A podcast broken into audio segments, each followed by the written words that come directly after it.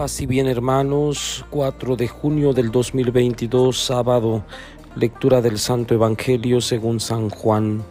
En aquel tiempo Jesús dijo a Pedro, sígueme.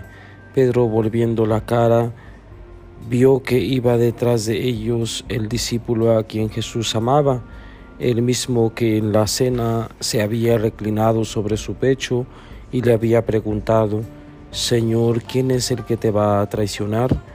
Al verlo, Pedro le dijo a Jesús, Señor, ¿qué va a pasar con este? Jesús le respondió, Si yo quiero que éste permanezca vivo hasta que yo vuelva a ti, ¿qué? Tú sígueme. Por eso comenzó a correr entre los hermanos el rumor de que ese discípulo no habría de morir. Pero Jesús no dijo que no moriría, sino si yo quiero que permanezca vivo hasta que yo vuelva a ti, ¿qué? Este es el discípulo que atestigua estas cosas y las ha puesto por escrito y estamos ciertos de que su testimonio es verdadero.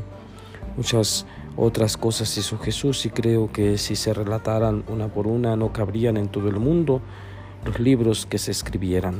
Palabra del Señor. Gloria a ti, Señor Jesús. Bien hermanos, suena raro oír de boca de Jesús un a ti que te importa un recordatorio de que en general solo podemos hacernos responsables de nuestras propias actitudes, hablar con la verdad, tener un corazón generoso, cuidar de nuestra tierra, embarcarnos en un proyecto de solidaridad. Eso es seguir a Jesús.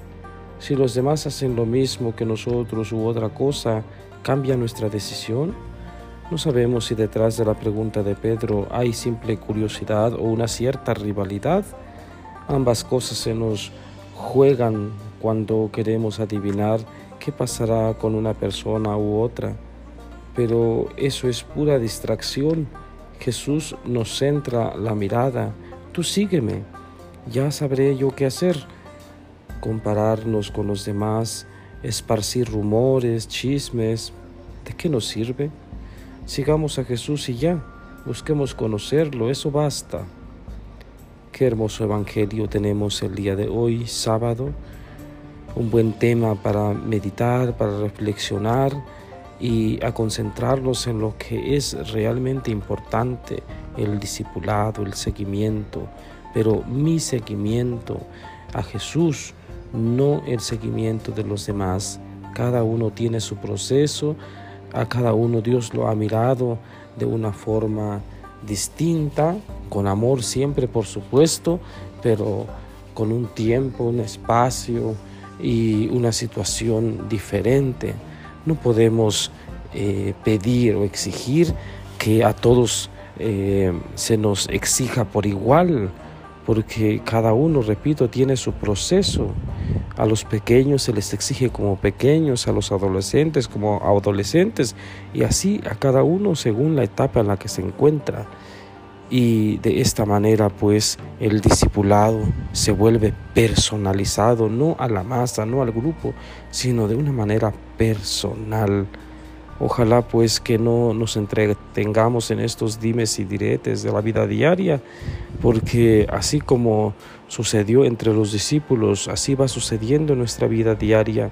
Nos vamos entreteniendo en estas cosas, eh, pensando que el otro es mejor que yo, o el otro da más frutos y empieza la envidia a corroer el corazón, a, dañar la fraternidad, a dañar los lazos de hermandad. Pidamos al Señor que nos libre de todas esas situaciones humanas y aunque humanas debemos trascender, debemos pensar en algo más profundo, como nos lo dice claramente el Evangelio el día de hoy, en lo que realmente importa, seguimiento. Tú sígueme. A ti que no te entretengas en lo demás. Tú sígueme, tú da buen testimonio, da buen ejemplo y eso es suficiente. Que el Señor Todopoderoso les bendiga en el nombre del Padre y del Hijo y del Espíritu Santo. Amén. Paz y bien.